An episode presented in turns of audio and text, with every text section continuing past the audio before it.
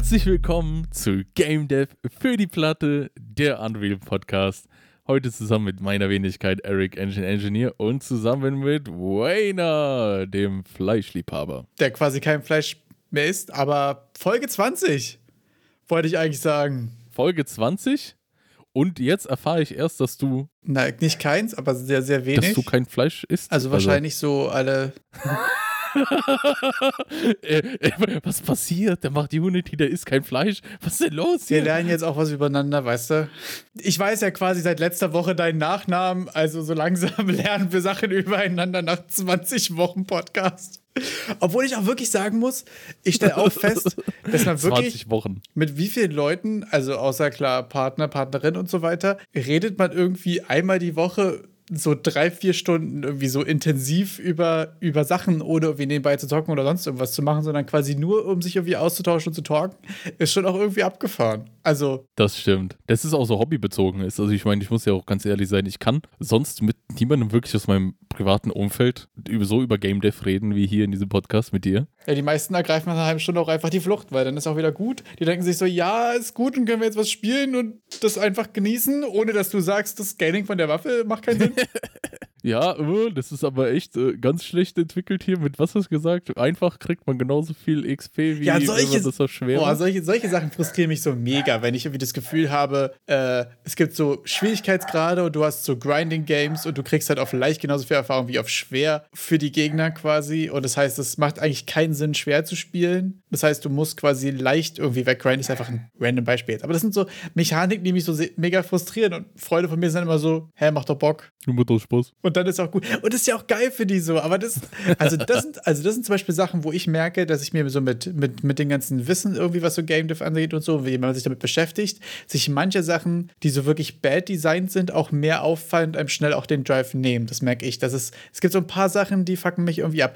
Du hast recht, andersrum, andersrum, wahrscheinlich, jetzt nehme ich es dir einfach schon mal vorweg, gibt es auch Sachen, die man so richtig enjoyt, wenn sie geil gemacht sind, ne? Ja, man, Appreciation erhöht sich dadurch, dass man dann auch überhaupt mal sich mehr damit auseinandersetzt, dass man auch weiß, dass da auf der anderen Seite, man wird ja auch langsam zum Kunstkenner. Das stimmt, ich jetzt ja. einfach mal so. Total. Und ich finde, man hat auch, also bei mir persönlich merke ich, dass ich äh, gerade für so Intro-Situationen und für so Reinkommen in Games ein bisschen mehr Geduld aufbringe, weil ich rausgefunden habe, wie schwer das ist, Mechaniken zu vermitteln. Und da immer mehr den Leuten im Zweifel noch eine, eine, eine Chance oder eine halbe Stunde mehr gebe irgendwie, um rauszufinden, was er mir eigentlich sagen wollte gerade. Wow, bei mir ist seit Dark Souls einfach die Lunte so kurz geworden, dass ich, äh, ich kann es gerade so ertragen, ein Einführungsvideo zu sehen. Das skippe ich aber dann eh meistens und will eigentlich direkt zocken. Das, ich kann das nicht mehr mit diesen elendig langen Intros und tausend Jahre, bis du mal selbst deine Controls übernimmst. Also es ist, ich will direkt anfangen. Ich Gib mir was zu tun, ich wollte keinen Film gucken. Dark Souls hat mich da geprägt. Ich will. Ist wirklich so. Ich habe den scheiß Controller in der Hand und, und, und will was machen und möchte jetzt nicht halbe Stunde lang zugucken. Das habe ich gemerkt, du dass ich da gerne ganz, interagieren. Ja, ich möchte, inter ich möchte, dass meine Handlungen auch uh, einen Effekt haben. Verstehe ich total. Ich versuche auch gerade wirklich ganz aktiv mir mal Sachen mit mehr Lore und mehr Intro und so zu geben. Also gerade so japanische Rollenspiele sind ja auch bekannt dafür. Ich hatte letztens auch eins angefangen. Ich habe jetzt eine Stunde 20 oder so in Anführungsstrichen gespielt und ich habe bis jetzt, da bin ich vier Meter gelaufen, über fünf Minuten und sonst habe ich quasi Intros geguckt und so. Aber wenn man also ich bewundere mal Leute, die sich so sehr darauf einlassen können auf so Geschichte, weil ich muss sagen, eine ne Story, die mich jetzt wirklich nachhaltig irgendwie begeistert hat oder die mich irgendwie nachhaltig erinnern kann, gibt es von nur ganz wenigen Games, was ja voll schade ist, weil ja Story und so ja auch häufig ein großer Punkt ist an Games, aber ich bin total schlecht darin, das zu konsumieren und da versuche ich irgendwie auch gerade mir das so ein bisschen wieder nicht wieder, sondern überhaupt generell mal anzueignen, mir die Ruhe zu nehmen und mich darauf drauf einzulassen. Weil ich sonst halt immer so Mechaniken bin. Ich will nur was gut sein können. Das ist hau hauptsächlich mein Drive als, als, als Gamer so. Die Mechaniken äh, sind bei mir jetzt mit der Zeit auch wichtiger geworden. Bei mir war es, glaube ich, früher, ich sag mal so vor fünf Jahren, dass ich dann schon so der Storyplayer war. Also ich habe dann den Mass Effect zum Beispiel durchgesuchtet, alle drei Teile, weil mich die Story so gecatcht hat. Das will ich das auch Problem mal erleben. ist mittlerweile, ja, das ist sehr schön. Das zu erleben. Mittlerweile ist bei mir das irgendwie so, dass ich meistens den Sachen gar nicht so viel Zeit gebe, um mich in die Story rein zu versetzen. Das ist auch meine also, größte Schwierigkeit. Da ist diese gute Mechanik, ist schon so ein harter Gatekeeper für mich geworden mittlerweile, dass wenn ich die Mechanik nicht äh, spannend finde, dass ich da ganz schnell auch gar keinen Bock auf die Story habe. Also da, da komme ich gar nicht dazu, mich da irgendwie drauf einzulassen. Ja, wenn es so nur in Button-Mashing ausartet oder wenn es auch zu einfach ist, finde ich, dann habe ich da auch schnell irgendwie den Drive verloren. Das gibt es zum Beispiel, fand ich bei, bei Astral Chain zum Beispiel, ist bei mir ein großes Beispiel. Ich fand die Grafik mega geil, ich fand die Story ziemlich cool, ich fand das Setting übelst geil, ich fand die Story mega cool, aber es war halt einfach zu einfach und dadurch hat sich das so gezogen. Man ist überhaupt nicht in diesen Flow gekommen, weil man so in diesem Autopilot-Modus gelandet ist und das finde ich total schwierig ähm, zu verhindern, ehrlich gesagt. Ohne jetzt stumpf irgendwie Schwierigkeitsstufen zu haben, wo du einfach HP und Damage der Gegner, Gegner skalierst. Obwohl auch wirklich ja Schwierigkeitsstufen, glaube ich, eine Wissenschaft für sich sind. Ne? Also wie viel Zeit und wie viel Energie willst du da investieren? Gibst, gibst du dem Player, die Chance, das zu einzustellen? Ist es dynamisch? Ist es fest? Da haben wir schon mal drüber gesprochen, über Resident Evil zum Beispiel, wo es dynamisch ist und so. Riesiges Thema. Wie sind wir da hingekommen? Auf die Schwierigkeitsstufen oder auf das Thema, wo wir jetzt sind?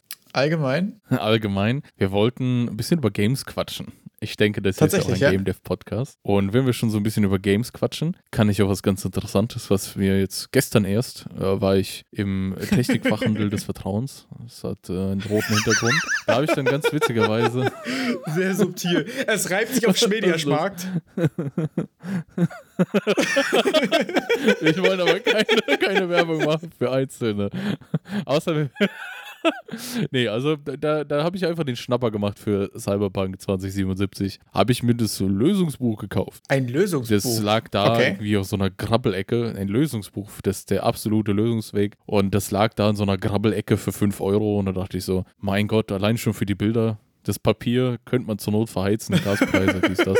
Aber ich habe es mal aufgeschlagen und fand es dann sehr interessant, den, das Cyberpunk-Game. Also ich habe es ja selbst auch schon durchgespielt und da jetzt mal von der anderen Seite aus, das Lösungsbuch ist in Zusammenarbeit mit den Entwicklern entstanden, ähm, das ganze Game, die Story grafisch strukturiert aufbe- aufgearbeitet zu sehen. Ah, okay. Also was dort für, für Storyverläufe sind. Da werden dann die Game-Mechaniken auch nochmal mehr erklärt mit ähm, Schadensresistenzen und so ein Zeug. Wo ich ja dann ganz interessant fand aus, der, aus dieser Game-Dev-Sicht, ist es ja auch für, für, für mich jetzt wie eine Art Anleitung. So haben die das gemacht. Also es ist schon sehr, sehr, sehr gut strukturiert, zum, zum Beispiel der, der Story-Missionsaufbau. Und man kann das ja so ein bisschen als, als Blaupause sehen. Ja, so kann man das so in etwa strukturieren. So ist das mit den Nebenmissionen gedacht. Ja, mega interessant, gerade weil auch, finde ich, so eine, so eine, so eine, so eine Queststruktur und so eine Main-Quest und so eine Story ja häufig, wenn man sie durchlebt, sieht man ja gar nicht die übergeordnete Struktur und Architektur von, ja, von dem Game Genau. einfach, ne? Also das ist ja mega interessant. Man, man durchlebt es ja mehr so beim Spiel einfach, ähm, an welchen Hauptmissionspunkten, Knotenpunkten dann die Nebenmissionen mit reinkommen ins Spiel. Da ist auch so ein bisschen zu Balancing, wie es gedacht war, zum, vom Balancing, weil da geht es ja auch so ein bisschen um Schwierigkeitsgrad der Gegner, wie man sich verhält dann in den einzelnen Distrikten. Also Cyberpunk 2077 ist also so ein Open-World-Game.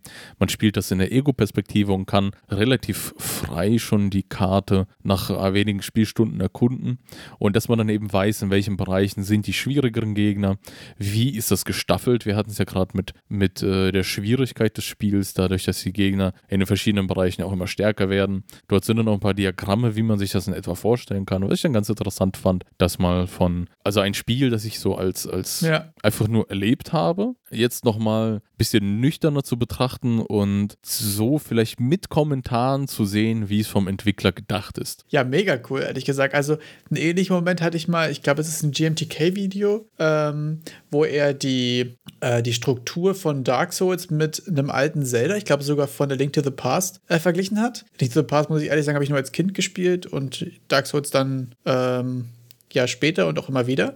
Und dass die quasi dieselbe oder eine ähnliche übergeordnete Struktur haben, dass du quasi äh, einen linearen Teil hast. Du musst quasi linear den Boss, den Boss, den Boss. Und dann hast du quasi immer Teile, wo du verschiedene äh, übergeordnete Ziele hast, aber es ist egal in welcher Reihenfolge. Also der Dark Souls-Beispiel zum Beispiel, hast du erst einen kleinen linearen Teil und dann musst du die zwei Glocken läuten, das ist aber egal in welcher Reihenfolge. Und dann hast du wieder einen linearen Teil durch Sense Fortress.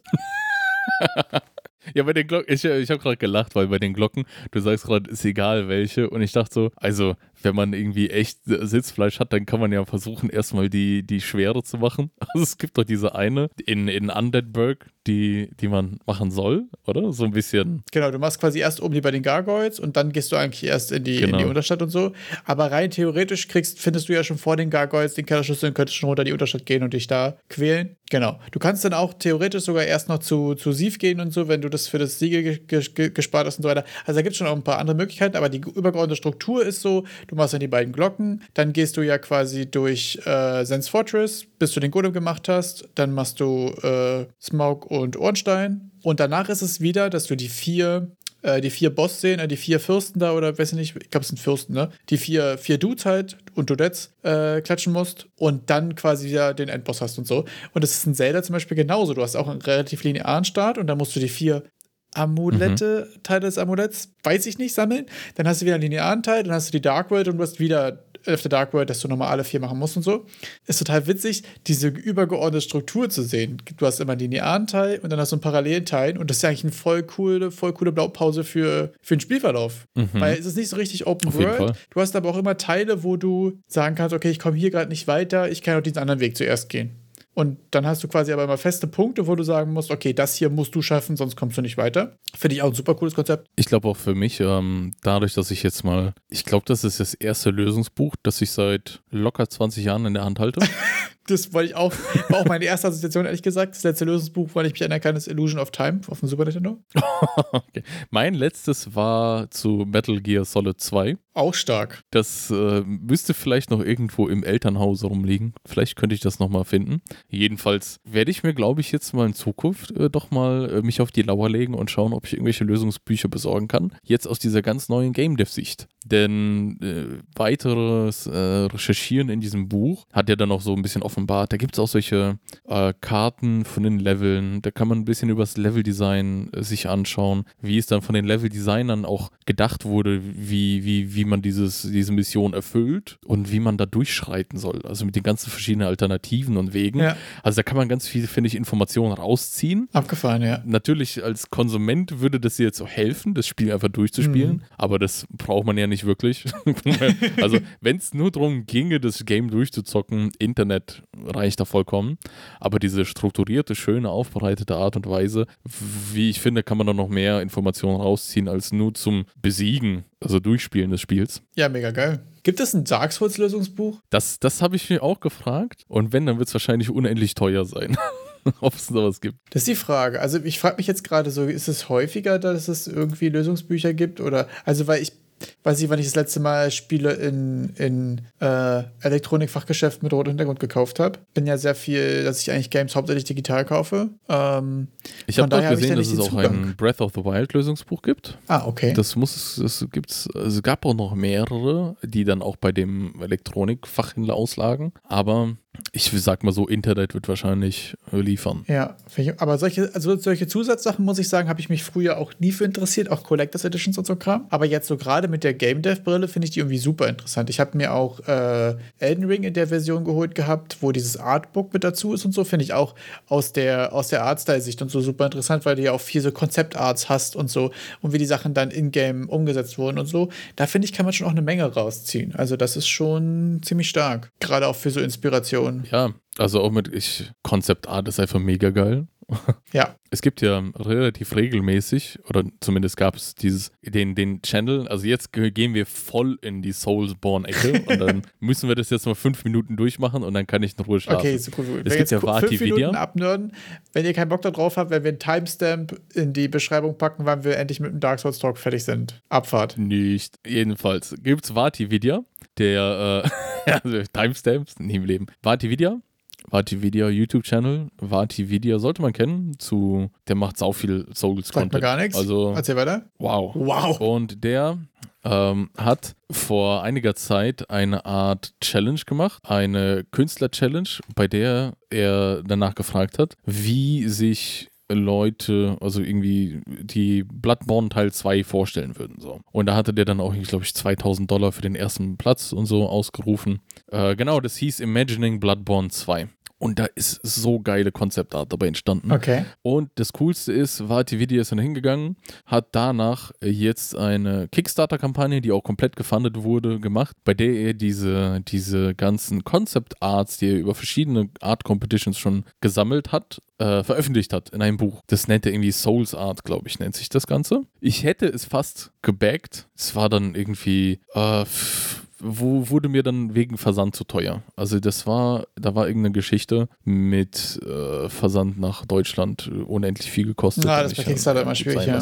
ja. deshalb fand ich es dann, also an sich geil, aber dann ist es an der Stelle gescheitert, dass ich es da nicht gebackt habe. Aber jedenfalls, das Buch ist aber auch unendlich cool. Und äh, das wäre auch schon fast. Ja, mega stark. eingesammelt. Coole fast, Sachen auf jeden fast zwei Millionen dafür, dass er da 50.000 wollte, um das mal zu machen. Ja, abgefahren auf jeden Fall. Und ja, es ist super. Also da, da, da auch ganz viele Sachen, nicht nur zu Bloodborne, auch zu Dark Souls. Er hatte diverse äh, Art Competitions gemacht und zu äh, Sekiro, Shadows Die Twice, also zu diesen ganzen. Er ist auch so ein richtig From Software Nerd. Also der ist da voll dabei. Abgefahren, ja. Bei unserem ganzen. Finde ich spannend, dass du es nicht kanntest. ja, bin ich tatsächlich. Äh, ich muss sagen, ich zock die Games ja gerade wieder ein bisschen aktiver auch in Ring, aber ich bin gerade gar nicht so aktiv auf YouTube-Content in der Bubble unterwegs, weil ich gerade meinen YouTube-Content eigentlich äh, reduziere und fast ausschließlich äh, Game Dev-Kram noch irgendwie gerade mache. Und halt so ein bisschen Assi-Content einfach aber kein jetzt, kein, kein, kein Game Dev related so. Aber wie man halt seine Guilty Pleasures so hat. Was ich eigentlich gerade anfangen wollte, ist zu sagen, so viel wie wir immer Dark Souls abnörden, ist die Frage, wann kommt unser erstes Souls-like auf Steam, beziehungsweise meine eigentliche Opener-Frage, die wir vor 20 Minuten vorhatten, zu stellen. Ja ist, was meinst du oder was hast du schon einen Plan? Hast du eine Idee? Hast du einen Dream? Was wird das erste Game sein, was auf Steam ist, wo rechts unten bei Entwickler steht Enrico Engiro, Enginiro Engine? Äh, Engino Enginiro? ich, ich, äh, leider kann ich ja nicht sagen, was Enrico Enginio Enginiro machen würde, da es ja eine andere Person ist als Achso, okay. Aber wenn Keine Eric Ahnung, Engine Engineer da stehen würde. Dr. X war das. Keiner. Das ist Enrico Engineero, das ist mein, mein äh, mexikanischer Halbzwillingsbruder. Gut, aber was, was wird das erste, wir machen es einfach ganz, ganz unverblümt, ganz direkt. Was ja, wird das was erste wird Game auf Steam, Steam sein, wo als Entwickler Eric Engine Engineer drin steht? Ach, das ist eine gute Frage. Ich, mich schreckt Steam ein wenig wegen den, äh, wegen den Lizenz oder was? Was muss der 100 Dollar Gebühren bezahlen? Äh, ja. Für die Seite? Schreckt mich ein bisschen ab. Okay ich, ist wahrscheinlich auch dafür gedacht.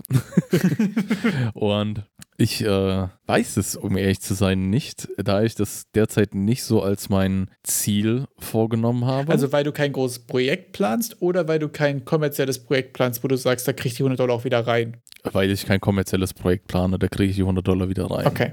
Das heißt, wenn du sonst vor, vor, vor Funsies quasi ein größeres Projekt machen würdest, sagen wir mal, du hast jetzt irgendwie einen Scope von einem halben Jahr oder irgendwas, würdest du es trotzdem nur auf Itch machen, weil du keinen Bock auf die 100 Dollar auf Steam hast? Hm, es ist eine gute Frage. Es ist einfacher auf Steam natürlich eine, eine gewisse Follower-Base, schätze ich mal, aufzubauen. Die Sache ist ja, also wenn ich das auf Steam machen wollte, würde ich versuchen, frühestmöglich mir eine Steam-Page zu machen, um diese Wishlist zu suchen. Also wir haben es ja schon nach, äh, nach äh, fa falschen Kennzahlen hin optimieren, haben wir ja schon mal durchgenommen. Ja. Aber es ist trotzdem ein, ein großes Thema, frühestmöglich auch was zu zeigen zu haben. Und da ist eine Steam-Page einfach für den, ich nenne es mal für den gemeinen Gamer einfach die eine Plattform, die da ist, ja. die auch gewisse Vertrauensvorschuss genießt. Und da müsste man frühestmöglich meiner Meinung nach dann die Steam-Page machen. Und da kommen wir dann in den Punkt, dass ich nicht genug äh, Vertrauen in die Sache reinstecke, um jetzt so früh, also in die Sachen, die ich bis jetzt angegangen bin, ja. um so früh überhaupt ähm, dann doch ein so großes Investment meiner Meinung nach zu machen. Also es ist ja schon, man legt Geld auf den Tisch und sagt, ja doch, ich zieh's durch. Und dann da habe ich jetzt nicht den, den also ich sage jetzt nicht, ja, ich ziehe es jetzt so sehr durch, dass ich da jetzt auch 80 Euro hinlegen würde dafür. Finde ich interessant, weil für mich ist die größte Hemmschwelle ja tatsächlich dieses, wird es gut genug, dass sich Steam quasi lohnt? Also ich finde die 100 Dollar eigentlich jetzt gar nicht so, so dramatisch dahingehend, aber bei mir ist es eher so, äh, warum jetzt schon eine Steam-Seite machen? Bei mir kommt ja Art auch immer ziemlich spät und auch sowieso ja immer ziemlich zu mhm. kurz, weil ich ja immer ziemlich, bei meinem Projekt immer ziemlich Gameplay-Mechaniken-Fokus bin so. Das heißt, früh eine Steam-Page zu machen und von meiner Entwicklung was zu zu zeigen, ist so, ich brauche keine Prototypes mit Vierecken auf einer Steam-Page machen, so. Das ist halt irgendwie voll schwierig. Ich glaube aber, also ich merke bei Grip Punk Survivors jetzt zum Beispiel, dass es um in der nächsten Stufe quasi so den, den, den Casual Gamern quasi im Umfeld zu zeigen, deutlich einfacher wäre, wenn ich ihnen eine Steam-Page schicken kann, als wenn ich ihnen jetzt irgendwie ein Itch oder ein Google Drive oder irgendwas schicke, weil die, der Otto-Normal-Gamer halt einfach Steam-only ist. So, habe ich das Gefühl. Ist auch komfortabler mit Updates und so ein Kram. Weißt du, wenn ich da was patche, dann lädt es bei den Leuten automatisch runter, die haben eine neue Version. Ich kann die anpingen und sagen, Leute, tut mal was. Oder sag mal, was ihr davon haltet. Kriegen die dann auch Informationen, wenn du was äh, updatest? Also wenn die so wishlisten, dann ist ja bei denen zumindest mal irgendwo gespeichert. Ja, wenn du gewishlistet Aber hast, da noch Updates? die kriegen eine E-Mail, wenn ich releasen würde. Mhm. Und äh, wenn ich Von einen. Early Access gibt es auch was? Genau, also ich glaube, du kriegst quasi immer, wenn der Status sich ändert, also auf Release, auf Early Access, von Early Access auf voll, Mhm. kriegen die immer Notify. Und wenn es im Angebot ist, mehr als 20% oder mindestens 20%, dann kriegen Wishlists auch einen Notify. Ja, Deswegen sind Games so häufig 20% im Angebot. dann, dann kommen wir dann noch zu meinem Steam-Ding. Ja, weiß ich. Also es ist so, ich habe gerade nichts, wo ich ähm, sicher genug wäre, dass, äh, dass es erstmal vom, vom Umfang, also für mich persönlich ist auch, habe ich mir irgendwie mal so in den Kopf gesetzt, einfach, wenn ich irgendwas auf Steam bringe, dann muss es ja mindestens schon mal äh, zwei Stunden lang sein. Also so, Du meinst wegen Refund äh, muss es- Policy. Wegen Refund Policy. Also es ist, ich würde auch so, ich würde auch voll verstehen, wenn, wenn man ja nach einer Stunde durch ist und dann sagt, hä, ja, sowas von den Refund-Knopf drücken. Also wenn es mich nicht mehr als eine Stunde, zwei also wenn es nicht schafft, mich da zwei Stunden da irgendwie, dass ich mich damit beschäftigen möchte, dann Ja. finde ich auch okay, wenn man dann sagt, ja gut, weg damit. Finde ich total interessant, weil ich das Gefühl Ähm. habe, bei mir wäre viel mehr, wenn ich jetzt ein Projekt hätte, wo ich äh, sage, das könnte das Potenzial haben quasi, wäre bei mir eine Steam-Page Mhm. für eine Demo, um zu gucken, ob es, ob es quasi auf dem Level und bei der Zielgruppe funktioniert, um dann zu gucken, ob man daraus ein fertiges Game hat. Also eine abgeschlossene Demo, die ja dann. Also ich würde da voll in das Demo-Game quasi reinsteigen. Mhm. Weil ich auch das Gefühl habe, ich wäre wär aktuell noch nicht ready, um jetzt irgendwas in, in brauchbarer Zeit fertig zu kriegen und da auch einen, einen Preis drauf zu schreiben. Von momentan ja gerade so diese 3 bis 4 Euro Range für Indie-Games irgendwie in Early Access gerade häufig irgendwie sich ganz gut durchsetzt und die dann teurer werden zum Full-Release. So wie bei Vampire Survivors zum Beispiel ist jetzt, glaube ich, so, dass es schon released ist oder wird und dann auch teurer wird. Finde ich eigentlich auch ein ziemlich cooles Konzept, aber Hast du dann irgendwie ein großes Projekt quasi geplant oder bist du jetzt quasi gerade noch in dem, ich bin gerade noch im Game Jam Hustle und habe jetzt noch nicht die Idee, wo ich jetzt irgendwie meinen größeren Scope plane oder einfach generell keinen Bock auf einen größeren Scope? Also bei mir zum Beispiel ist es so, gerade bin ich in dem, jetzt hätte ich keine Lust, mir zwei, drei Monate zu nehmen für ein Projekt, sondern bin ja gerade eher im kleine Projekte, Game Jams, hier ein bisschen lernen, da ein bisschen lernen, um erstmal auch in Unity reinzukommen, weil ich jetzt auch gerade geswitcht habe. Also ich fühle mich jetzt in Unity gerade auch nicht ready für ein größeres Projekt. Also ich bin gerade Ideen habe ich natürlich ein paar. Also da sind wir ja auch wieder beim den Ordnungsamt-Simulator. Ist ja auch eine ganz, ganz coole Idee, finde Ja. ich. Aber Total? derzeit ist es so, ich bin dann ein bisschen dann doch mehr in die, in die Breite am Gehen bei Unreal Engine. Also ich möchte da viele verschiedene Sachen eher erkunden. Äh, wie ich ja auch letzte Woche angekündigt habe, habe ich mich diese Woche dann hauptsächlich auch eher damit beschäftigt, wie man. Ich habe mir erstens eine, eine neue äh, Festplatte besorgt, eine 2 Terabyte SSD äh, reingeknallt in mein klein, kleines treues Notebook und habe dann jetzt angefangen mit Satisfactory, dass ich mir dann die, den ganzen Kram runtergeladen habe, den man eben dazu modden braucht. Und bin jetzt davor, meinen ersten kleinen Mod nach Anleitung von der Modding-Website da zu machen. Und ich möchte da derzeit, möchte ich dann doch gerade mehr so in die Breite gehen bei Du Unreal. willst gerade noch mehr lernen, Und alle auch, als was fertig zu kriegen? mehr lernen und auch ähm, die verschiedenen Möglichkeiten. Also jetzt einmal das Modden mit Satisfactory. Dann hatte ich eigentlich als nächstes vor, ein paar Mobile Games zu machen. Auch funny. Äh, mit Unreal.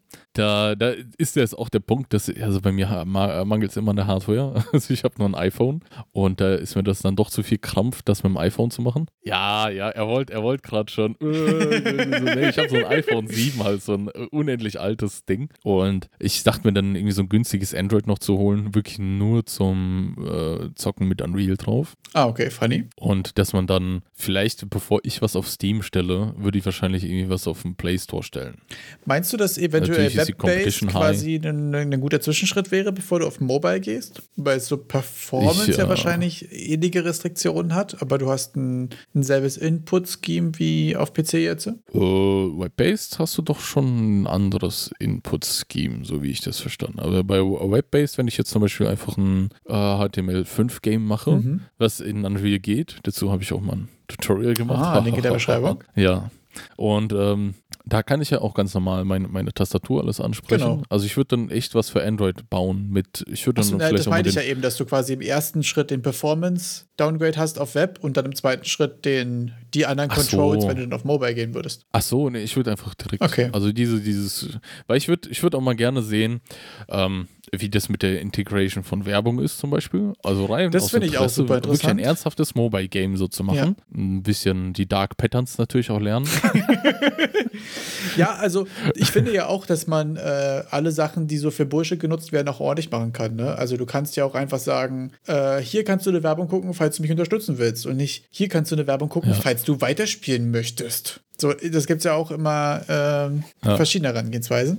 Finde ich auch super interessant. Da habe ich auch schon mal gefragt, wie man das macht. Also vor allen Dingen, was mir aufgefallen ist, vielleicht, vielleicht gibt es irgendwie einen Grund dafür, den ich nicht kenne. Ich hatte noch nie auf dem PC ein Game gehabt, wo mir Werbung angezeigt wurde. Das kann doch technisch nicht so, oder? Also warum? Ich habe mich das auch mal gefragt. Ich habe mich das auch mal gefragt. Also ist die Akzeptanz einfach nicht da von Spielerseite her? Traut sich das keiner? Oder also weil ich mir jetzt denke, wenn ich jetzt ein PC-Spiel spiele, wenn ich jetzt hier zum Beispiel an die Vampire Survivors im Web denke. So, das ist ja eine abgespeckte Version, ist ja mega cool mhm. und so. Und wenn der irgendwie sagen würde, willst du nicht 20% extra bekommen, uns ein bisschen unterstützen oder irgendwas oder auch einfach nur so, um uns zu unterstützen, kannst du hier klicken, kannst du kurz eine Werbung gucken, gehe ich mir kurz ein, ein, Getränk holen, weißt du, läuft ja mal kurz die Werbung nebenbei. Ja. Wäre ich total dabei, die zu supporten, aber macht das wie keiner, oder? Warum? Soweit ich weiß, verbietet Itch das ah. auf deren Website, dass du das überhaupt tust, weil ich habe mich auch mal in die Richtung interessiert. Wieso okay. gibt es das nicht? Und ich meine mal gelesen zu haben, auf Itch wäre das von, äh, von Itch AGBs da nicht erlaubt, dass wenn du ein Online-Game auf Itch stellst, dass du über deren Dienst dann in deinem HTML-Code irgendwie Werbung reinpflanzt. Hm. Fände ich interessant. Das war doch früher bei den Flash-Games ganz gang und gäbe, dass ja. der Werbebalken links, rechts, oben, unten. Da war das auch häufig, genau. Aber da war es ja auf der Seite selbst auch Werbung rundherum. Ich weiß auch gar nicht, genau. wie da die Steam Terms of Service sind. Müsste man sich mal beschäftigen. Ist mir jetzt gerade erst leider on the fly aufgefallen, sonst hätte ich mal vorher nachgeguckt. Also vielleicht ist es auch Game Terms of Service. Auf der anderen Seite, wenn jetzt bei das Training eine Monster Energy im Regal steht, ist es ja auch einfach nur Werbung. Halt nicht so. ja, das ist Teil des Spiels. Nicht so dieses, genau, also da ist es ja so integrierte Produktplatzierung und ja. jetzt nicht AdSense, hier geht ein Fenster auf, dies, das. Aber. Ey, wenn du durch eine Stadt läufst, könntest du ja auch quasi Werbetafeln in, Solche Werbung integriert finde ich auch immer super cool. Ne? Also vor allem auch ja. witzig, wie sich sowas geändert hat, finde ich. So früher gab es ja auch gerne mal Games, wo irgendwie die dafür bezahlen mussten, dass auf dem Coca-Cola-Automaten auch Coca-Cola draufsteht. weißt du, und jetzt ist es so, dass Coca-Cola ja. tausende Dollar dafür bezahlt, dass da Coca-Cola draufsteht. So ist witzig, wie, wie sich die Sachen geändert haben. So. Aber so mit dieser, mit dieser richtig flashy Werbung, wie, sie, wie man sie auf den Mobile-Endgeräten kennt, würde mich auch interessieren, ob es da äh, irgendwas in die Richtung gibt, ob das ja genutzt wird oder ob das einfach so, so klein ist, dass wir es nicht mitkriegen. Vielleicht gibt es welche, die, die das auch verwenden, aber wir, das kommt nicht bei uns an. Ja, also ich bin jetzt sonst auch in dem Free-to-Play-Spektrum nicht so viel unterwegs, ehrlich gesagt. Deswegen vielleicht ist es ja auch schon total üblich oder so. Ähm, ja, können wir mal nachgucken, wenn wir mal rausfinden. Aber das heißt, du bist jetzt wahrscheinlich eher auf dem App Store zu finden, dann als auf Steam als nächstes. Ist das quasi der Call? Naja, noch nicht, noch nicht der Call. Also das ist ja schon sehr, sehr, sehr hart, das zu sagen. ich wäre ich wär froh, wenn ich erstmal eine kleine Mod für Satisfactory mache ja. und dann meine Gang da so auf, auf äh, Reihe kriegt, dass wir dann irgendwie zusammen mal was machen. Ja, mega cool. Ich weiß auch noch nicht so ganz was. Ich habe auch erstmal selber nochmal äh, drei Stunden die, diese Woche in Satisfactory reingesteckt, weil ich bin ja immer dieser Typ, ich, ich will irgendwas modden und, und habe selber noch nicht so richtig gezockt. Also Achso, ja. Da Da, muss man natürlich auch in ein bisschen Richtung. Gefühl für das Game bekommen. äh, genau, dass man dann weiß, was schon da ist, was man vielleicht verwenden könnte. Ähm, ja, die technische, das technische Aufsetzen davon war ganz interessant. Äh, musste mir da erstmal eine, eine Custom Unreal Engine Version runterladen und dann irgendwie so ein komisches Audio-Plugin von, von diesem CSS Coffee Stain Studio. So heißen die Entwickler von Satisfactory. Ah, das war ein Coffee Stain, cool. Ah, genau. Die haben auch ein Video, äh, witzigerweise, äh, auf YouTube gestellt, bei denen sie ihre 60 meistverwendeten Tools oder so besprechen. Das ist auch immer ein Blick wert. Das werden wir natürlich verlinken. Da geht es dann in dem Video auch darum, äh, welche Tools die für welche Aufgaben verwenden. Ah, okay. Das ist ziemlich cool, ja. Kann man sich mal anschauen. Ja, gerade so Workflow von Profis irgendwie einen Einblick zu bekommen, finde ich auch mal super interessant. Ja, da, da war, da war dann aber meistens auch mit den, mit den fünf Alternativen. Also ja, die einen verwenden äh, Visual Studio, die anderen Rider, was hieß das, ja. Okay, so die üblichen Wie immer hat Glaubensfragen man in dann jedem auch mal, Arbeitsumfeld. äh, genau die üblichen. Oder dann äh, Git, welche Lösung und ach, was weiß ich. Deshalb kann man sich das mal ansehen, vielleicht wenn man spezielle Fragen hat. Aber für mich persönlich steht toolmäßig äh, ziemlich viel, was die Art-Schiene betrifft, fest, weil ich versuche hauptsächlich äh, Adobe zu umgehen. Okay. Da, da hat man dann auch schon nicht mehr so viel Auswahl. Also es gibt ja meistens, wenn dann einen Open Source Competitor, den man dann wählen muss. ja, das stimmt natürlich. Finde ich aber interessant. Das heißt, jetzt einen langfristigen, übergeordneten Ablaufplan hast du eigentlich momentan nicht. Ja, kurz, kurzfristig alles, alles antackeln, alles mal versuchen, alles mal gemacht haben. Ja. Ich finde, das ist auch, das gehört auch so zur, zur Mastery dazu. Das ist auch super wertvoll, ja. Von so, dass man dann sagen kann, ja, ach, sowas habe ich auch mal gemacht. Das war, ey, das und das waren, waren so die Knackpunkte. Ja. Und ja, wenn dann natürlich äh, paar, paar Ideen sind im Backlog, ich glaube, manche äh, schwieriger umzusetzen als andere.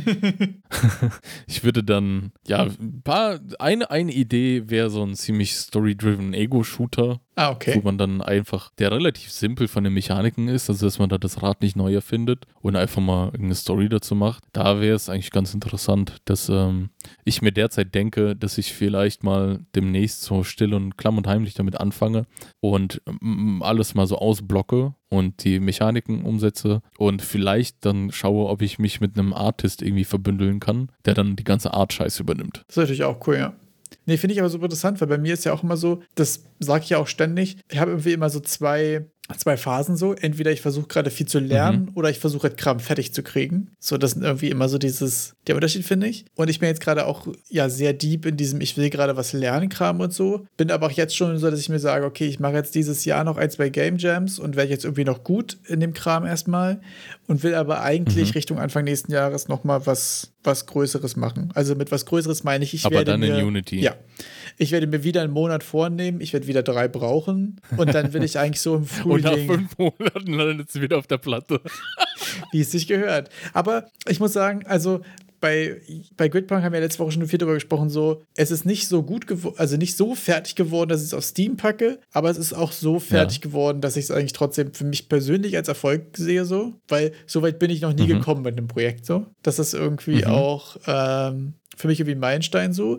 Aber ich habe auch viel gemerkt, dass ich zu viel Quick and Dirty Kram gemacht habe, gerade codetechnisch, um dass es jetzt noch Spaß machen würde, das weiter zu erweitern. Das ist halt irgendwie die richtige Mischung, die man finden muss. Weil alle Projekte, die ich davor gemacht habe, die irgendwie für länger geplant waren, habe ich viel zu sauber gemacht und bin nicht fertig geworden. Jetzt habe ich eins, was relativ weit gekommen ist, aber viel zu dreckig. Und jetzt versuche ich quasi dann jetzt erstmal eine Lernphase zu machen und dann fürs nächste Mal eigentlich die Mischung dazwischen zu finden. So fertig werden ja, aber auch so, dass es noch ein bisschen erweiterbar bleibt. So, das ist, glaube ich, die, die hohe Kunst dabei zu erreichen. Ja, da, da, da frage ich mich auch die ganze Zeit, wie man das am besten so auch in Kombination mit Unreal Engine umsetzt. Ob man dann nicht äh, Funktionalität lieber in, wie man das alles strukturiert. Und da finde ich dann dieses in die Breite gehen, vieles kennenlernen. Also bei mir, äh, vielleicht könnte ich mal in die Richtung meine, meine interne Roadmap ein bisschen skizzieren. Ich will mal äh, noch ein Unreal-Plugin schreiben. Auch geil, ja. Also ein, ein Content-Plugin. Dann hatte ich mir auch mal vorgenommen, will ich auch mal ein äh, Unreal Editor-Funktionalität machen, Okay. dass man ein bisschen den Editor mehr kennenlernt, auch den Code hinter dem Editor versteht. ein kleines Multiplayer-Game muss ich auch noch machen. Am besten C. Also wirklich so, vielleicht einfach. Multiplayer steht bei mir auch noch im Plan, aber ich glaube, bei mir wird es ehrlich gesagt in der ersten Instanz lokaler Multiplayer, wo quasi nur mit zwei Kameras sich Ja. rumzuschlagen schon schlimm genug sein wird. Achso, so Couch-Koop-mäßig. Genau. Ja, genau. Also bei mir wird Couch, Couch Koop wird eine Zwischenstelle. Ich weiß auch nicht, ob ich mir für das, für das größere Projekt nächstes Jahr quasi irgendwas Couch Koop Partymäßiges vorstelle oder vielleicht eine kleine Koop Experience, irgendwie ein kleines RPG oder so. Ähm, Mhm. genau, das ist erstmal das. Couch Koop habe ich auf jeden Fall mega Bock drauf. Das sind so die, das sind so die großen Punkte. Ich habe da gar nicht gerade, gar nicht so sehr vor, ein fertiges Spiel auf den Tisch zu stellen, weil da gibt es so viele Sachen, die man noch abseits eines fertigen Spiels erkunden kann, die einzeln, also es ist so, ja, will ich direkt mein, mein fertiges Hochhaus bauen oder will ich vielleicht auch nochmal schauen, wie man Bungalow macht oder, oder sonstiges. Es ist äh, ganz spannend, was man da alles noch erkunden kann. Und vielleicht finde ich dann auch irgendwo einfach eine Nische, wo ich sage, ah, hier passt das wie die Faust aufs Auge. Hier kann ich jetzt direkt was Cooles machen und dann zum Beispiel in den, in den Marketplace stellen von Unreal und dort auch mal was zu. Also, das ist ja auch eine Möglichkeit, irgendwas mit der Unreal Engine zu machen. Also, es ist so, da gibt es sehr, sehr, sehr viele Sachen, die man tun kann. Total, ich- und das finde ich also spannend. Ich finde auch gerade, was bei mir so ist, wo ich auch dazu tendiere, irgendwie so Game Mechanics, die ich mache, irgendwie so zu overengineeren, dass die nachher ja eigentlich Mhm. ein viel geileres Plugin als, ein als Prototype sind. So, weißt du, was ich meine? Also, wenn ich so Ja. ein richtig gutes Ability-System habe und das irgendwie voll gut erweiterbar ist, aber halt nur aus Blöcken besteht, ist es ja de facto gerade ein besseres Tool als ein Game. So, Ja. die Feststellung hatte ich schon häufiger. Aber ich habe dann auch keine Lust gehabt bisher, das so gut zu machen, dass es dann auch ein gutes Tool ist. Weißt du? Also, das ist ja dann der nächste Schritt. Irgendwann Ja. musst du dich entscheiden so. Entweder du machst es jetzt total formalisiert und erweiterbar und das ist quasi ein Tool. Oder du benutzt es jetzt erstmal, um was zu prototypen, so. Ist ja auch dann ähm, so Mhm. ein bisschen die Entscheidung, wo man, wo man gern hin möchte. Finde ich interessant, weil ich habe so Plugins zu machen und so überhaupt keinen Drive. Bei mir ist es eher so. Also es geht dann drum, die Überlegung, wenn ich jetzt ein Spiel mache, ja, sagen wir mal, du hast alles festgelegt, alle Themen, alles gemacht, du hast deine, deine Game-Mechanik und äh, dann fängst du an, das Spiel zu machen.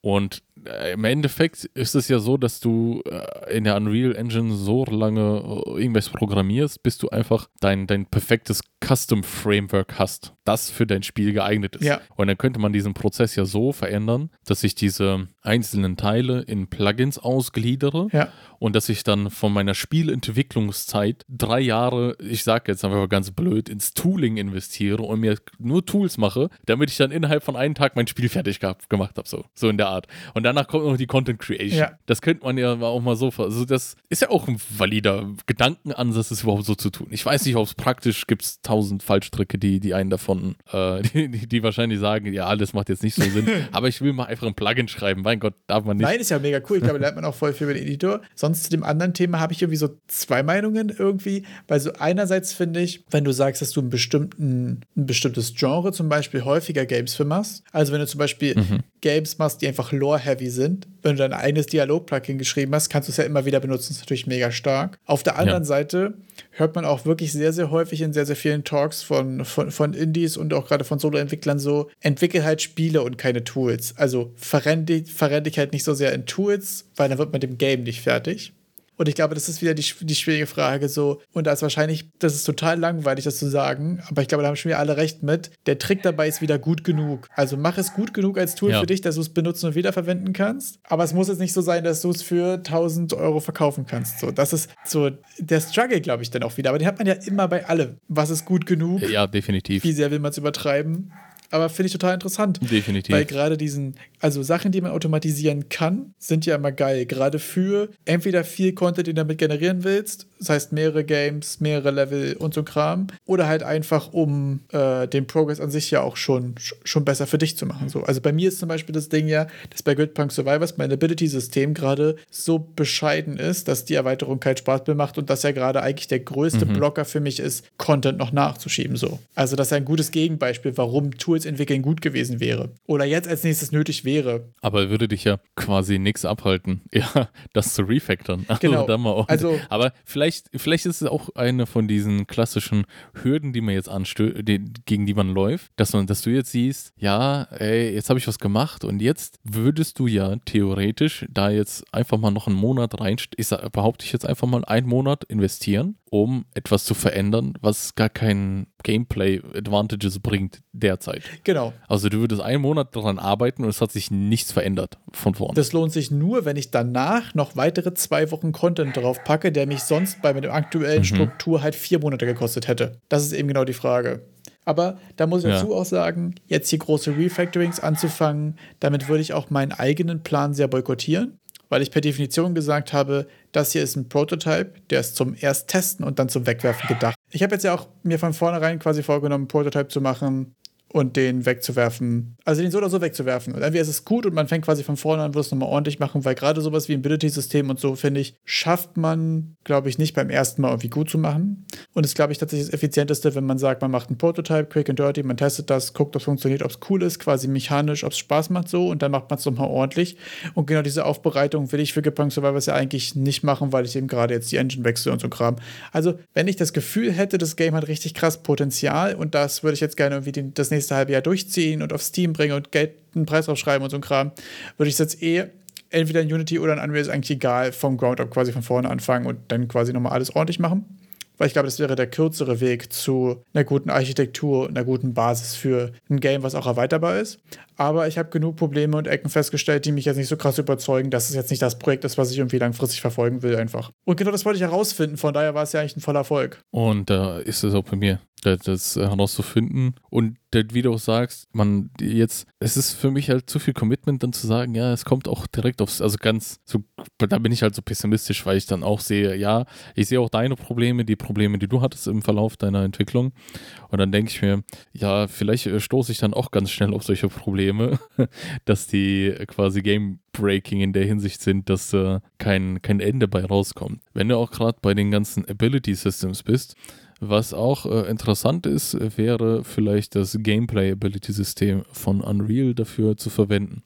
Für alle, die jetzt zuhören genau. und sich fragen, ha, ja, möchte ich jetzt auch erstmal drei Revisionen machen, die irgendwie schief gehen? Genau, also das ist ja ziemlich stark, das ist, glaube ich, aber auch ziemlich komplex. Also ich glaube, das lohnt sich vor allem, wenn ihr vorhabt, ein größeres, komplexeres, äh, tendenziell wahrscheinlich Multiplayer-Game zu machen. Äh, für mich zum Beispiel, das ist eben genau das Learning-Ding gewesen, ähm, bei, bei Gridpunk Survivors am Anfang, habe ich eben explizit nicht was benutzt, was schon pre-built ist, sondern wollte einfach mal ein Ability-System selbst quasi machen mit, ich habe quasi Spells, die Spells spawnen irgendwelche Effekte und die interagieren miteinander. Das fand ich irgendwie super interessant, auch mal selbst gemacht zu haben. Aber da ist wieder eben die Frage, willst du gerade was lernen oder willst du fertig werden? Ja, aber gut, du würdest jetzt wahrscheinlich das Ability System von uh, Unreal.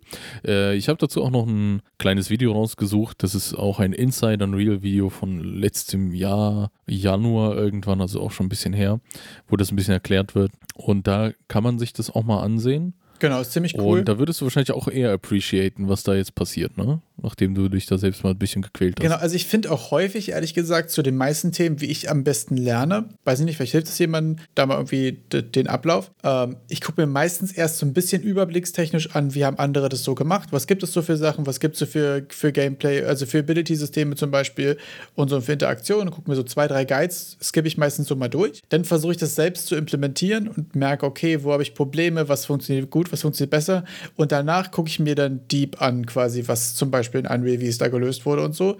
Weil ich habe das Gefühl, wenn man es vorher nicht mal selbst versucht hat, man häufig viel weniger durchblickt und viel weniger lernt aus dem, wie jemand anders es implementiert hat. So merke ich bei mir auf jeden Fall, dass mir das so hilft. Und wer noch gar nicht mal so weit ist, dass überhaupt schon was in Unreal macht, sondern noch ein bisschen auf der Suche nach dem Einstieg ist, ich würde gerade nochmal die Werbetrommel rütteln für ein Kursangebot von Humble Bundle. Wir stellen euch den Affiliate-Link natürlich in die Notes rein. Uh, da würde ich nur noch mal kurz sagen, wir hatten ja letzte Woche hatten wir das erwähnt und wir haben auch natürlich schon uns ein bisschen die Kurse angeschaut und so auch schon ein paar gemacht, aber es ist jetzt, finde ich persönlich noch zu früh, um zu jetzt grundsätzlich zu sagen, also ob es jetzt super geil ist oder wie es ist. Das Einzige, was ich mal vorab noch sagen würde, ist, wenn ihr, ja, jetzt kommt's, Mozilla wenn. oder als VPN unterwe User unterwegs seid. Äh, bei Mozilla gibt es ein, ein Feature, das nennt sich Enhanced Tracking Protection. Ich hatte auf jeden Fall das Problem, dass mir die Videos nicht angezeigt wurden, weil ich bin eher so, ich äh, blocke alle Tracker und alles Mögliche. Und die, ich hatte dasselbe Problem mit GameDev, TV-Videos. Das war das gleiche. Und zwar kommt deren Backend irgendwie nicht so ganz damit klar. Die benutzen beide das gleiche, irgendwie von Teachable Das ist so ein Anbieter für sowas. Und äh, deaktivieren. Wenn ihr die Videos nicht seht, deaktivieren, Ah, okay. dann funktioniert's. Das würde ich nur nochmal sagen, weil ich habe mich dann, hatte ich mich damals bei Game Dev TV damit rumgequält, weil es nicht funktioniert hatte. Es gab nämlich vor einem halben Jahr ein Game Dev TV Bundle, Ja. das ich mir geholt hatte. Da hatten die Videos nicht funktioniert und hier hatten sie bei mir auch wieder nicht funktioniert, so dass ich dann direkt auf die Lösung kam. A, es ist auch teachable im, äh, als Backend Ah, okay. und deshalb deaktiviert die Tracker, dann sollte das funktionieren. Genau, also da ist auf jeden Fall ein ziemlich großes Paket dabei. Da sind einige Sachen dabei. Wir haben letzte Woche schon ein bisschen darüber gesprochen und wir haben uns auch nochmal vorgenommen. Also wir haben jetzt, gerade Erik hat sich schon ein paar Sachen angeguckt. Wir haben jetzt aber noch nicht so richtig final, ehrlich gesagt, die, den Überblick, um zu sagen, ob wir das jetzt krass empfehlen können oder erstmal nur sagen, okay, da gibt's was Cooles. Äh, wir werden nächste Woche dann nochmal ausführlicher darüber sprechen, beziehungsweise auch im Discord nochmal Feedback dazu geben, äh, wie die Kurse waren, die wir bisher gemacht haben. Weil ich bin ehrlich gesagt letzte Woche gar, gar nicht dazu gekommen und wollte es mir auf jeden Fall mal angucken. Was ich dir der auf jeden Fall dazu sagen kann, ist es halt ein Haufen. Ja, Ja, also ich habe mich da schon, ich habe mich schon jetzt fünf Stunden mit einem Kurs da beschäftigt, aber das ist, äh, äh, so viele Kurse. ja. Also Deshalb ist man da so ein bisschen. um da mal einen kurzen Einblick zu geben, ich habe in die Unity-Kurse mal reingeguckt und da gibt es so deine erste Augmented Reality-App und das geht irgendwie, glaube ich, so eine Stunde vielleicht oder anderthalb oder so. Da habe ich nur mal kurz durchgeskippt und es sah schon mal eigentlich ganz interessant aus. Und da gibt es aber auch so, mache ein Battle Royale mit Unity und Blender. Was dann irgendwie so, weiß ich nicht, 20, 30 Stunden oder so ist irgendwie ein riesen Ding. Ähm, bin ich sehr gespannt, gerade wegen, wegen Multiplayer auch. Ähm, genau, ich glaube nicht, dass ich das mir vornehmen werde, ehrlich gesagt. Ich glaube, das ist mir erstmal zu fett. Ich werde mal gucken, ob ich da irgendwo äh, was so mittelgroßes finde. Ähm, genau, wir werden nächste Woche nochmal ausführlicher darüber sprechen. Dazu muss ich aber auf jeden Fall auch mal den, den Content, den ich diese Woche mitgebracht habe, äh, kurz droppen. Und zwar äh, hat Code Monkey ein ziemlich cooles Video gemacht über ein Humble Bundle Paket ähm, mit eigentlich Unity Art Tools. Und es geht mir gar nicht so sehr um die, um die Inhalte, also nicht um die, nicht um das Bundle direkt, sondern das ist so ein geiles Beispiel für das, wo, worüber wir auch in der vorletzten Folge, glaube ich, oder in der letzten sehr viel drüber gesprochen haben. So, wie macht man als Solo-Dev einen eigenen Artstyle? Der Typ hat nämlich ähm, aus diesem Humble Bundle sind sowohl einige Shader-Sachen dabei, als auch einige wirklich einfach Assets und Modelle und so. Und hat gezeigt, wie man ziemlich cool einen eigenen Artstyle entwickeln kann, indem man einfach Assets nimmt, die einem gefallen, die da gut reinpassen und dann eigene Shader oder konfigurierbare Shader irgendwie da drüber packt und selbst ein paar Einstellungen und Tweaks macht und schon hat man sehr schnell irgendwie einen sehr konsistenten eigenen Artstyle. Finde ich einen mega coolen und kurzen Weg zu einem zu einem guten eigenen Artstyle, gerade für Solo-Entwickler. Wenn man jetzt sagt, man will sich eigentlich mehr mit Gameplay oder mit Design beschäftigen und man ist jetzt gar nicht so sehr auf der, auf der Art-Schiene unterwegs, finde ich das eine super geile Option und fand ich super interessant zu sehen, wie er das da zusammengepackt hat und wie man da, ja doch, äh, einfach ein mega gutes Beispiel für das, worüber wir schon tausendmal gesprochen haben. Ich mega stark. Zu dem, zu dem Humble Deal ballern wir einfach auch noch den Affiliate-Link dazu. Ja, und es gibt das Boing-Kit. Das Boeing-Kit, das war richtig cool. Das Boing, das Boing-Kit ist tatsächlich einfach, falls irgendjemand von euch äh, Unity benutzt, wo wir nicht physische Animationen schon eingebaut haben, wie bei Unreal, gibt es einfach das Boing-Kit, was einfach Dynamic Bouncy Bounce sind. Also sowas wie Ohren oder Tentakeln, was halt einfach so Sachen sind, die halt einfach so Boing machen, wenn die irgendwo gegenkommen und dann einfach zurückflappen. wie halt einfach so, ein- so ein, wie man sich so ein Ohr von so einem Thunhasen vorstellt. Guckt euch das Video an, sieht einfach mega funny aus und ich finde den Namen einfach zu geil. Link natürlich dazu wieder in der Beschreibung. Exakt. Und wenn wir jetzt schon ein bisschen hier alles Mögliche äh, ansprechen, ich habe ein, ich habe ein Problem gehabt diese Woche. Und ein, ein, ein, jetzt kommt einfach ein ganz verrückter Random-Tipp. Okay. Vielleicht wird es euch helfen. Also, ich bin ein richtig heftiger Right-Click-User. Also in Unreal ist der Rechtsklick mit der Maus ist nicht wegzudenken. Man, man lebt und atmet Rechtsklick. Besonders gehaltener Rechtsklick. Und ich, auch, auch in, äh, hier Aim Downside ist ja auch immer bei den Shooter-Games Rechtsklick. Und ich hatte jetzt eine Zeit lang das Problem, dass es wurde auch immer schlimmer, dass wenn ich einen Rechtsklick getätigt habe und den gehalten habe, dass das nicht durchgängig erkannt wurde. So dass es so, als würde ich fünf, sechs Mal Rechtsklick so, machen zwischendurch. okay. Das hat dann dazu geführt, dass bei, beim Aim Downside zum Beispiel bei Spielen, dass es immer so richtig die ganze Zeit gezappelt hat, hin und her, an, aus, an, aus. Bei Unreal hat es dann dazu geführt, dass ich da eben auch große Probleme hatte, durch die Szene zu navigieren. Und äh, das war bei meiner letzten Maus, war das auch so. Und ich habe gesagt, naja, okay, anscheinend einfach Taste kaputt, was soll's. Habe ich sie zu sehr hier rangenommen. Aber jetzt eine relativ neue Logitech, ich meine acht Monate oder so, so eine, so eine Office-Maus. M310, wenn es einem was sagt, ist wirklich so eine 10, 20 Euro, ganz Standard-Maus. Äh, halt Office-Maus. Dann ging es mir halt so hart auf den Sack irgendwann. Ich konnte nämlich nicht mehr ordentlich damit arbeiten in Unreal. Also ich konnte nicht mehr die Szene navigieren. Und dann habe ich angefangen zu googeln. Die Lösung, auf die ich stieß, die kann ich bis jetzt nicht glauben, dass das funktioniert hat. Ich bin in den Untiefen von Reddit auf einen Beitrag gestoßen, der irgendwie fünfmal Gold bekommen hat, 1000 Abzeichen. Und zwar ging es darum, dass jemand mit einer Razer-Maus das gleiche Problem hatte. Zwar, dass der Rechtsklick nicht durchgängig erkannt wurde. Die Lösung dazu. Ich bin gerade so gespannt. Du hast jetzt ja auch einen langen. Ja, ja. Ja, man Lang soll Opener ganz sanft reinhauchen in den Spalt zwischen Maustaste, also in den Spalt, der da eben die Maustaste so, von der ja, Maus okay. absetzt. Also ganz sanft reinpusten. Ja, ich dachte, mein Gott, ich kann ja nichts verlieren, mache ich's mal. Ja. Ich hab's getan, alle meine Probleme sind gone. Dann war einfach ein Staubkorn Leute, quasi auf dem kleinen Metallding, was dort. Also Äh, Mausklick, wenn du nein. schon mal offen hattest, ist ja eigentlich nur so ein Nein, kleiner nein. Met- Metallkontakt, der quasi auf Ja. so einem auf so einem Blech geht. Die Erklärung war folgende, dass durch Verwendung der Maus sich langsam statische Elektrizität aufbaut Okay. und das dann den Klick so äh, eben, dass es den Klick nicht mehr richtig erkennt, dadurch, dass es statische Hast du Elektrizität reingehaucht, kleines hat. Gewitter drin, alles cool. Ganz genau, dass man durch die Luftfeuchtigkeit im Atem, deshalb soll man da reinhauchen. Es ist nicht das ganz normale Pusten, man soll wirklich ganz sanft den kleinen Mäuschen was zusäuseln Wie funny ist das dass denn dadurch bitte? durch die Feuchtigkeit sich diese statische Elektri Elektrizität abbauen soll und dann funktioniert alles. Obwohl ich ehrlich sagen Keine muss, das Ahnung, klingt bei mir nach einem dieser Lifehacks, die immer funktionieren, aber nie aus dem Grund, wie, wie, er, wie er sagt. Weißt du? Das Ist liegt so. einfach, Ist das es liegt egal. safe an irgendwas anderem, aber wenn es funktioniert, ist auch scheißegal. es ist Aber mir so egal. funny, ja. Also je feuchter, desto besser. ne? So habe ich es mir gemerkt. Ich, ich konnte es selbst nicht glauben, aber es hat mir Unangenehm. einfach geholfen. mein Rechtsklick arbeitet wieder wie am ersten Tag. Die Maus 0 Kilometer verkauft schon diese kleine Zeit. Null Kilometer. ja.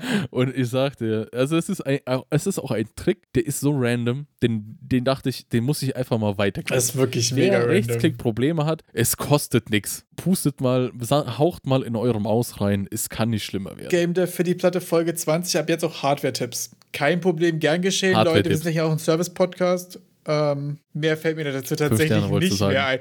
Genau, ihr könnt ja gerne fünf Sterne ab jetzt auch auf Apple Podcasts geben. Gerne. Würde uns freuen. Genau, mit 20 ist unser Podcast ja jetzt schon sehr alt geworden und wir lassen ihn jetzt auf die Welt los. Apple Podcast ist seit dieser Woche verfügbar und natürlich, äh, you know the drill. Fünf Sterne, Review hinterlassen, Gönnt euch. erzählt, wie toll ihr Gönnt uns. Solche Sachen. Und zu diesen News gesellen sich jetzt auch noch weitere Unreal Engine News dazu.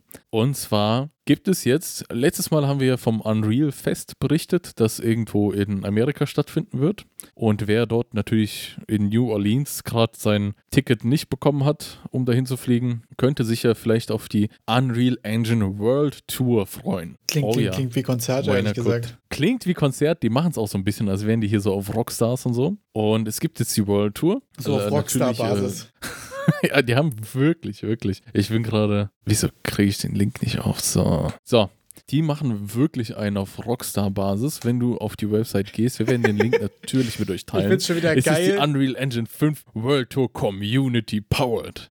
Ja, vor allem, ich finde den Opener schon wieder geil, dass hier schon wieder die Unreal Engine Evangelism Team, wo wir uns immer noch nicht rausgefunden Ja, haben, genau. warum hier das Evangelische irgendwie der Einschlag drin ist. Das ist die, die, die, die werden, oh, die, das sind wie, ja, wie Kreuzzüge der Unreal Sind die Engine. in Germany? Schade leider, nein, die sind nicht in Germany. Das Einzige, was ich gesehen habe, könnte, also sie sind irgendwie gefühlt 80 Mal in Polen. Da könnte man vielleicht als jemand, der irgendwie in der Nähe von Polen wohnt, mal rüberfahren. Ah ja, hier. Für mich, äh, ja. Rhein-Main-Region, ist das dann persönlich dann doch zu weit weg. Die sind dann in Warschau, sind die dann. Warschau und in. Krakau. Krakau, Warschau, auch noch irgendwo. Das wäre das Einzige, wo ich mir auch gedacht habe, ja, vielleicht oder, oder, oder Prag, wenn man das irgendwie verbinden will. In Prag war ja jetzt sogar schon gewesen dieses Wochenende, also auch egal. ähm, Ja. Ja, äh, es ist, ich finde es auch ein bisschen schade, dass jetzt kein Deutschland dabei ist, aber anscheinend sind wir einfach nicht wichtig genug, weil die sind irgendwie äh, ein paar Mal, drei, also sehr oft USA, touren die USA ab, Mhm.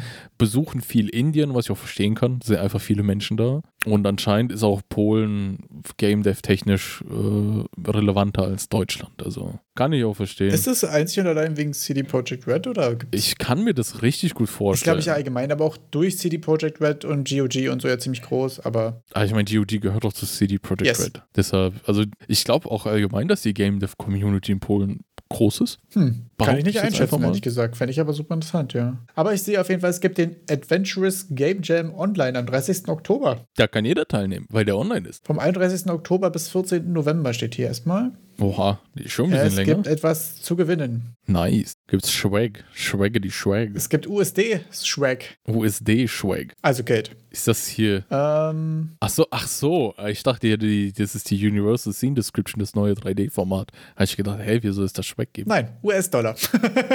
US-Dollar. ähm, genau, es gibt quasi aber schon scheinbar noch keine Itch-Page, aber klingt auf jeden Fall interessant, ja.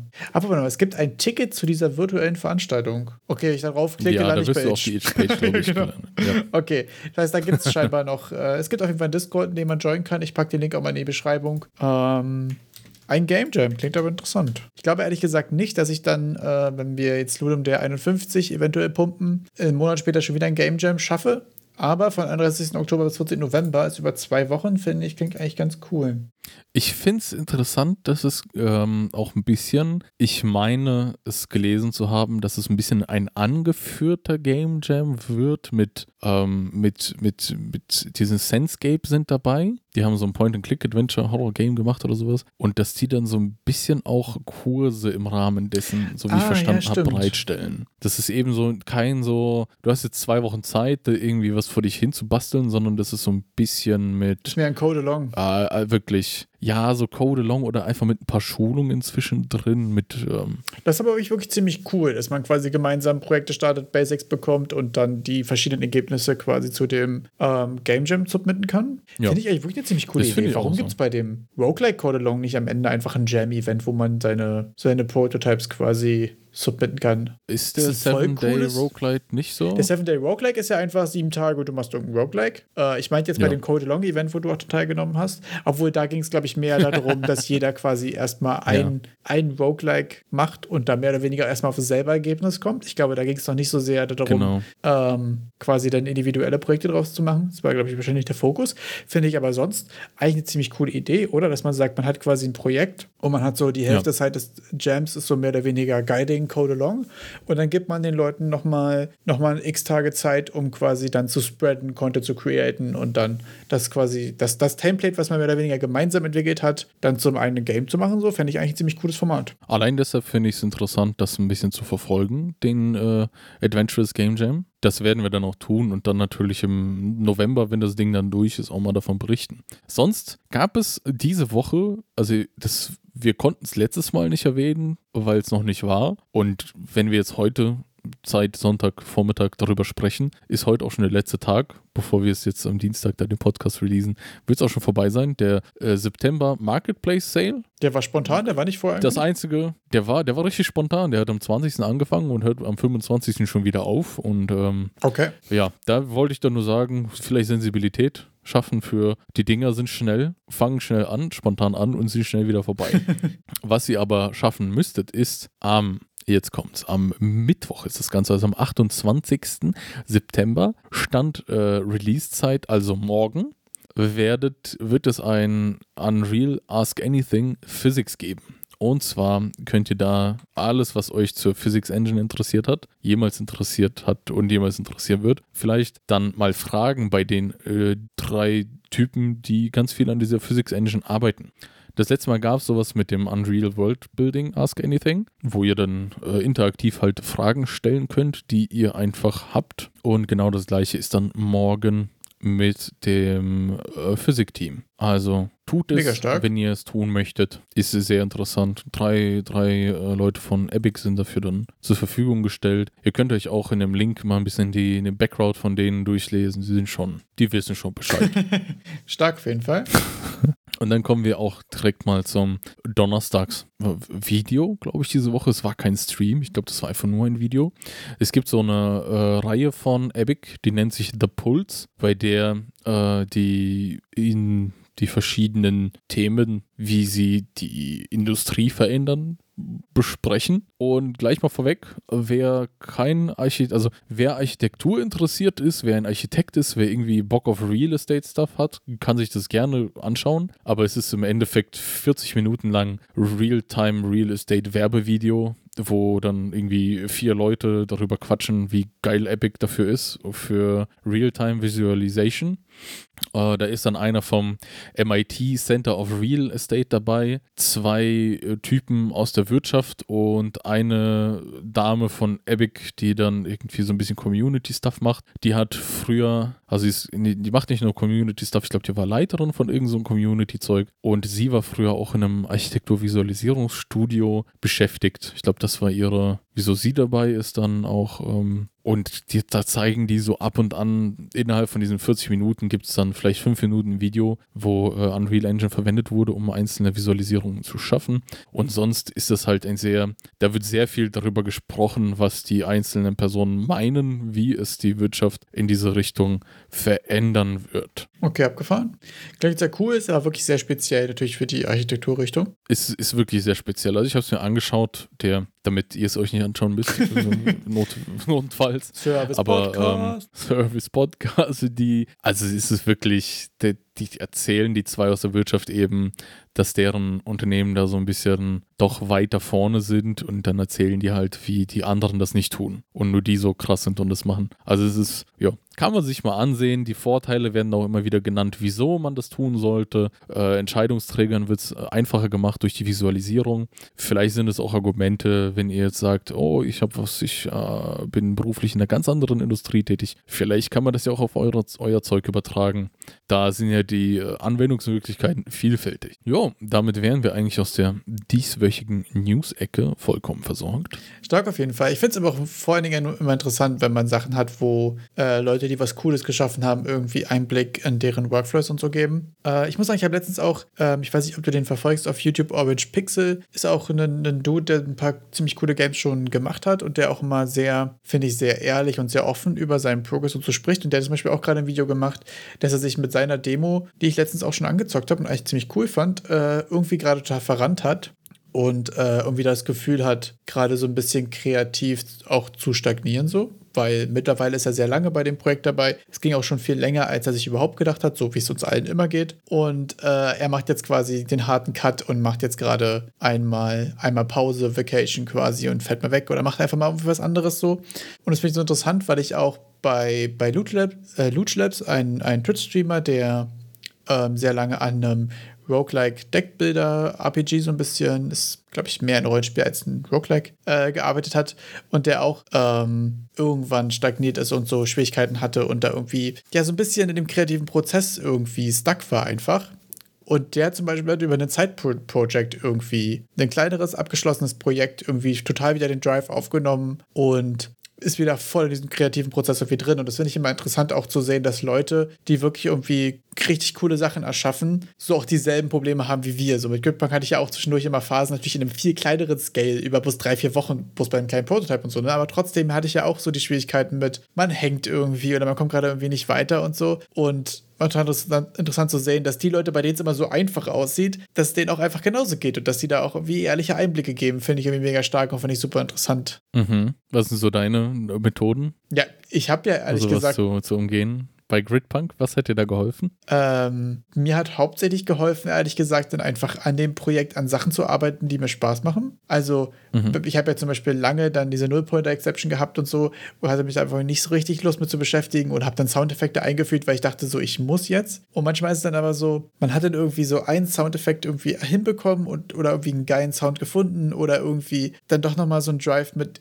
ich mache es jetzt fertig. Also mir hilft es sehr, ähm, mir so mein Scope zu setzen. So, ich mache jetzt, okay, ich mache jetzt vier, mhm. so einfach anzufangen und Soundeffekte irgendwie random zu suchen, frustriert mich dann mega, weil dann finde ich irgendwie nichts, was mir gefällt und so. Ich mal sage, ich mache jetzt vier Soundeffekte und die mache ich jetzt fertig und da finde ich auch geil und es macht mir jetzt Spaß daran zu arbeiten oder ich gönne mir dann doch mal wieder irgendwie nochmal das dritte Mal meinen Main Character über den Haufen zu werfen und einfach mal zwei, drei Stunden nur im Blender irgendwie rumzudümpeln und irgendwelche Kacke zusammenzukleben, die furchtbar aussieht äh, und da einfach sich selbst ähm, so ein bisschen Druck rauszunehmen und bei mir selbst auch mir erlauben, da mir einfach Spaß bei zu haben und zwischendurch einfach da tausende Projektile rumfliegen zu lassen und einfach mal Ragdolls anzumachen und zu sehen, wie welche Sachen dann einfach zusammenfallen, weil ich natürlich überhaupt nichts dafür eingestellt habe und einfach so manchmal auch einfach so dumme Kacke zu machen, hilft mir irgendwie sehr, einfach da so ein bisschen mir manchmal Freiheit zu geben für Sachen, die einfach so lustig dumm sind und auf der anderen Sachen für die Sachen, auf die ich keine Lust habe oder die mir schwerer fallen, damit anzufangen, mir vorher irgendwie einen klaren Scope zu setzen und kleine Aufgaben zu geben, so.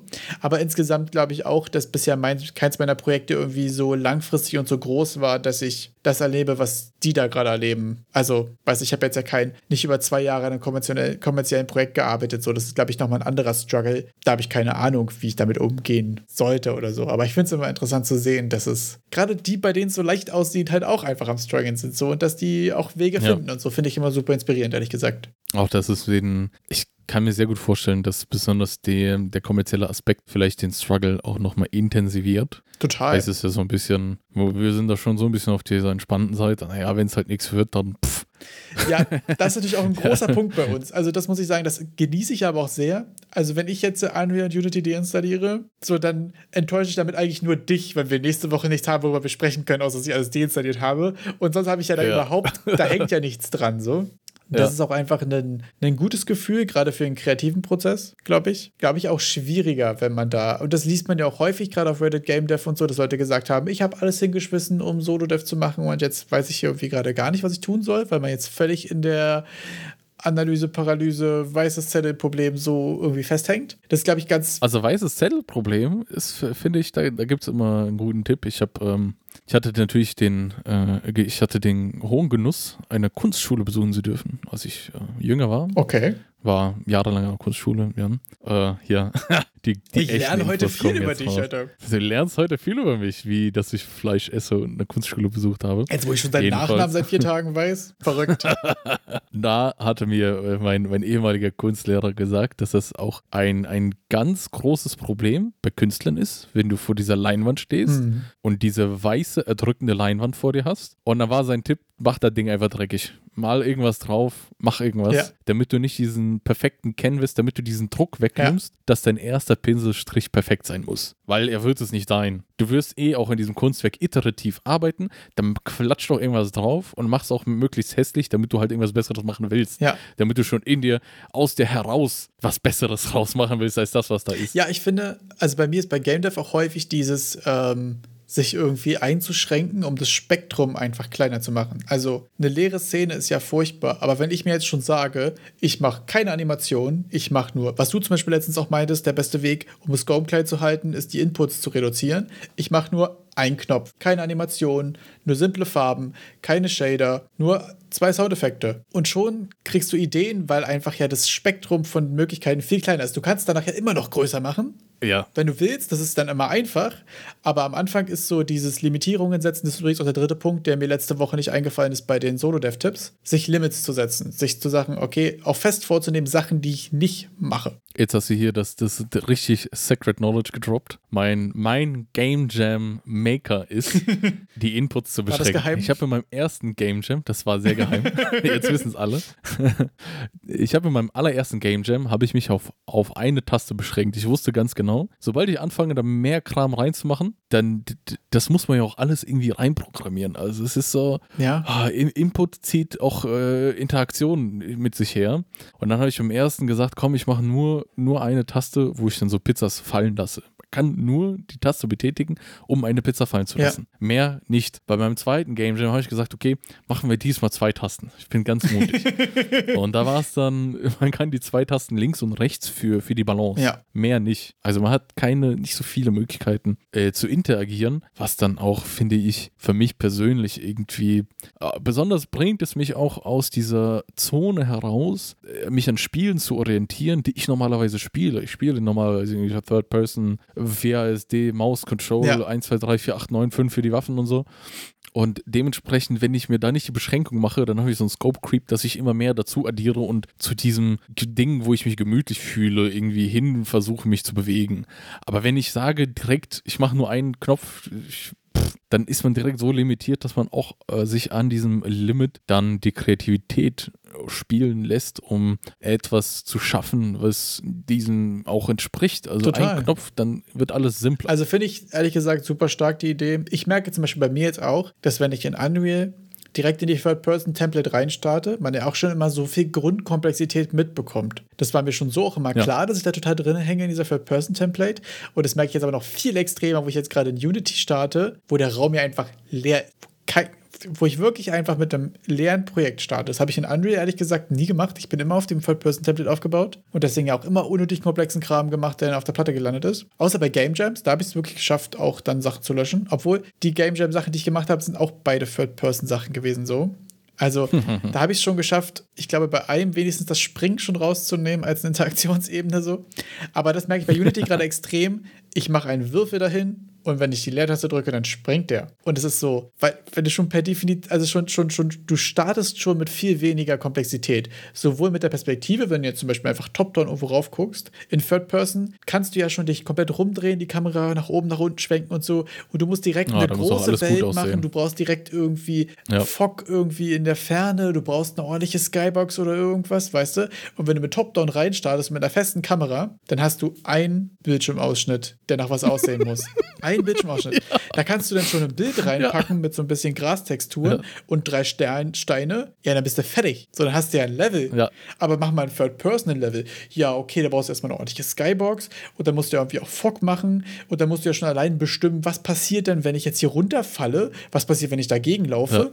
Und in den Top-Down bist du so, alles klar, die Kamera sieht mich nicht mehr, bin ich wohl tot. Oder ich spawn an der anderen Seite Ja. wieder oder so, weißt du? Es ist ja auch so total, das finde ich auch in diesen, in diesen Startprojekten gerade interessant, die ich jetzt gerade mache, dass da einfach ein Skript draufkommt, was sagt, wenn deine X-Koordinate das und das überschreitet, lösch dich selbst. Einfach so alles, was du sagst. Und sonst in, äh, in Unreal, wenn ich Projektile mache, dann gucke ich, okay, Collision Detection, wenn sie eine Wand treffen, wenn sie was Statisches treffen, dann zerstören sie sich. Wenn sie mehr als 10 Sekunden fliegen, dann zerstören sie sich selbst und so. Total viele Conditions, weil in Third Person und so, weißt du, in Top-Down ist es so, der Spieler kann ich nicht sehen. Du kannst gehen. Fertig. Tot. So, wir sind fertig mit dir. So, das ist dann einfach so, weiß ich nicht. Viel einfacher und viel, viel, viel weniger komplex einfach. Bin ich aber mal gespannt, äh, was wir nächste Woche dazu sagen, weil ich glaube, wenn wir nächste Woche Sonntag talken, sind wir beide wahrscheinlich gerade fertig oder balls deep in, in Ludendorff 51. Ist das richtig? Also du Ja. auf jeden Fall. Ich sag, ich gehe mal stark davon aus, dass am Sonntag sollten die, äh, sollte die Core Mechanik stehen. Sonntag sollte die Comic-Mechanik stehen. Ich glaube, Samstag sollte die Comic-Mechanik Also, stehen. nee, nee, ja, genau, so sie sollte stehen und Sonntag wird dann, also wenn ich jetzt mal kurz Recap mache. Samstag habe ich eigentlich letztes Mal so ziemlich das Game fertig gehabt und Sonntag kam dann ganz viel Polish mit äh, UI, Shader noch hier, ein bisschen Schnee, dies, das machen Ja. und ein bisschen Level Design und sowas. Aber Samstag stand quasi das Core Game und Sonntag dann so, so eben Polish die ganze Zeit. Ja, ich weiß doch gar nicht, wo das war. Ich glaube, auch irgendein Podcast habe ich auch mal gehört, dass irgendjemand gesagt hat, so 80-20. 20% machst du das Game und 80% machst du Polish. Für ein Game Jam fand ich auch einen ziemlich radikalen Call, ehrlich gesagt. Aber Kann ich total verstehen, weil dann kannst du nämlich beim Polish eben Sachen weglassen, weil dein Core Game steht. genau. Man muss schnellstmöglich wirklich beim Game Jam, habe ich das Gefühl, schnellstmöglich irgendwie das Game selbst fertig Ja. kriegen und dann noch Polish, Polish, Polish, Polish, weil da kannst du halt zur Not auch was sparen. Also, Das ist ja auch so, gerade für so ein Game Jam ist ja so 30 Sekunden oder eine ganze Minute Juicy Gameplay besser als 10 Minuten Blöck, Blöcke durch die Gegend. Und wenn die Mechaniken noch so geil sind, schiebt ja keiner 10 Minuten einen grauen Block durch die Gegend. ja. Und da ist wirklich, glaube ich, auch so dieses ganz kurz, ganz juicy und dann vielleicht, also ich glaube auch, ich werde gucken, falls ich, falls ich da damit zu machen, will ich eigentlich wirklich versuchen, so völlig unintuitiv für mich einfach ein kleines Highscore-Game zu machen. So Highscore-Games, ich weiß, renne ich bei dir offene Türen ein, sind, glaube ich, der, der Way, fertig zu werden in Game Jams. Mal gucken. Und bei Kurz und Juicy sage ich jetzt auch einfach mal, Kurz und Juicy machen wir das Ende heute. Das stimmt, das ist eine, äh, Boom. Juice, Juice. das Wort. Juice, Juice, Juice. Boom. It's over. Bevor Erik noch mehr sagt, verabschiede ich mich jetzt einfach und überlasse ihm nicht nochmal die Chance, was zu singen oder zu rappen oder was auch immer das genau werden sollte. Ich sag einfach mal Ciao. Ich mach den Microshake. Da, da, da, da, da, das Mikrofon wackelt jetzt. Okay, tschüss. Was ist hier passiert? Da heißt es Podcast. Tschüss.